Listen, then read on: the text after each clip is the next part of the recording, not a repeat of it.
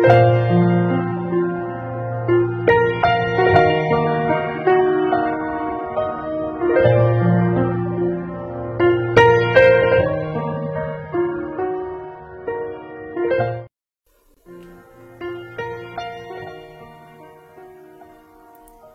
位听众朋友，大家晚上好。从今天开始呢，我将和大家一起分享：用道家之机机敏做人，用儒家之重中正做事，用佛家之超脱修心。今天这本书的名字叫做《道家做人，儒家做事，佛家修心》。其实这本厚厚的书讲的是一些非常浅显易懂的道理。只是我们在这个社会混迹了很久之后，就慢慢的、慢慢的淡忘了这些。我们都知道，中国的传统文化源远流长，其中儒家、释家、道家三家各自发展，各自传承，衍生出众多的支派，开枝散叶，并成为华夏显学。统贯着学术与文化的命脉，后世的仁人君子也都在这种文化氛围中修身立人，做着出世入世的事业。作为中华传统文化的精髓，三家的思想始终是在矛盾斗争与融合渗透中发展，犹如三只奇葩，各张异彩，相互辉映。历代也多认为三者之间有着彼此补充的作用，故有所谓“以佛治心，以道治身，以儒治世”的说法。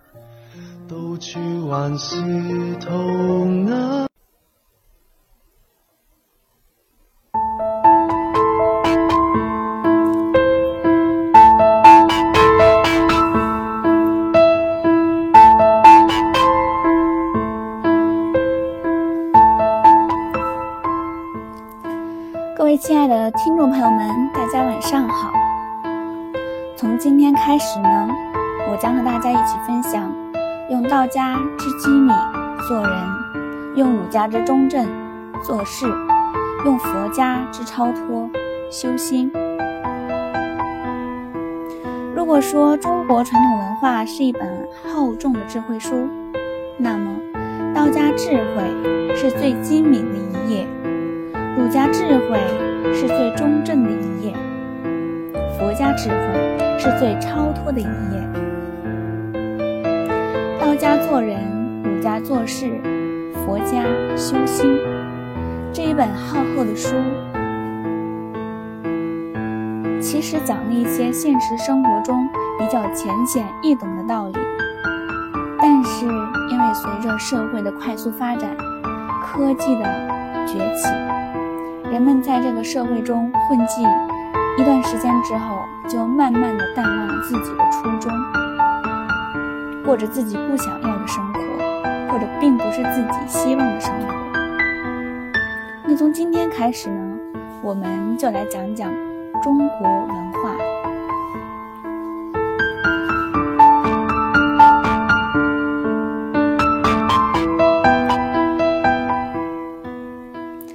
中国的传统文化源远流长，其中呢，儒家、释家、道家三家各自发展，各自传承，衍生出了很多的支派，开枝散叶，并成为了华夏显学，同贯着学术与文化的命脉。后世的仁人君子也都在这种文化氛围中修身立人，做着出世入世的事业。作为中国传统文化的精髓，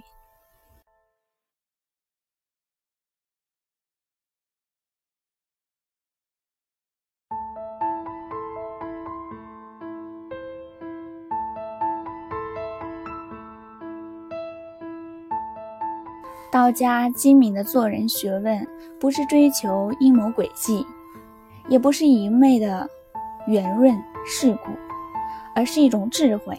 和谋略，它既防止别人伤害自己，同时也能增强自己的竞争力，广交人脉，左右逢源，事事畅通无阻。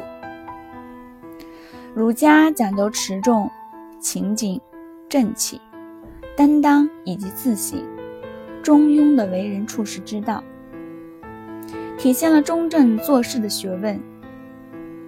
这种心态让人圆融通达，变得具有影响力和号召力。成为社会精英。佛家慈悲宽大，忍让包容，视世间万物为无物，不怨天尤人，从自然成本性，体现了超脱修心的学问。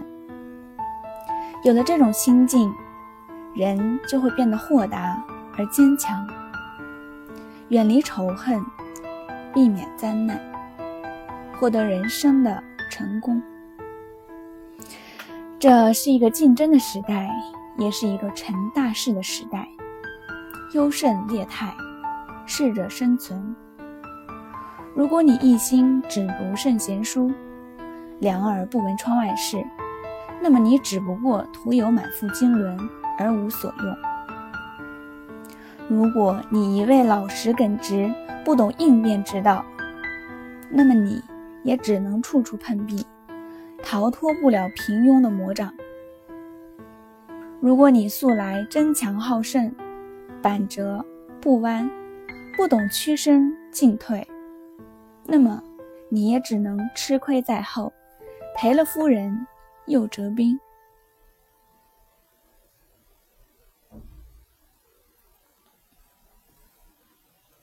如果你总是心直口快，不加掩饰，不知用晦于明，藏巧于拙，那么你也只能聪明反被聪明误，搬石头砸自己的脚。大量有关道家、儒家、佛家做人做事成功与失败的生动事例，告诉我们：做人要聪明，不外露，做一个糊涂的精明人。要把握好做人的尺度，万事都要留有余地。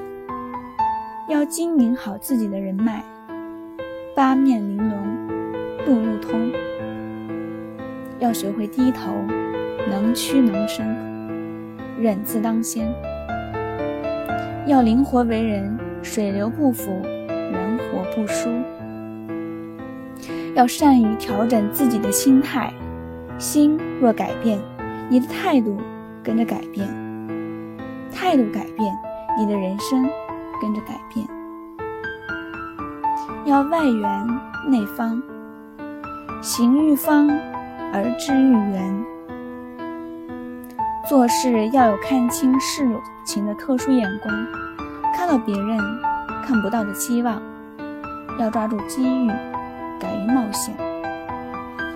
要把所有的精力集中于一点，专注突破。要学会选择，懂得放弃。要敢于决断，该出手时就出手。要从全局出发，能谋善断，用筹帷幄。要善于从不同的角度去开发思维，力求创新。在面对挫折的时候，要力争奋发，以毅力和坚韧攀最高峰。掌握了道家、儒家、佛家做人做事的方法，并能帮助你在人际关系中如鱼得水，在人生道路上左右逢源，大大提高自己的影响力，处处受欢迎。事事皆顺利，从而成就卓越人生。学习道家、儒家、佛家三家做人做事、修心的成功哲学，密切的结合我们的实际生活，可以解决现代人最关注的许多人生问题，诸如事业管理、婚姻关系、为人处事、结交人脉、职场进退、修心。以及养生等诸多方面，用最经典、实用的人生哲学指导自己日常的做人做事，会更顺利的成就事业和人生。如果说中国传统文化是一本厚重的智慧书，那么道家智慧是最机敏的一页，儒家智慧是最中正的一页，佛家智慧则是最超脱的一页。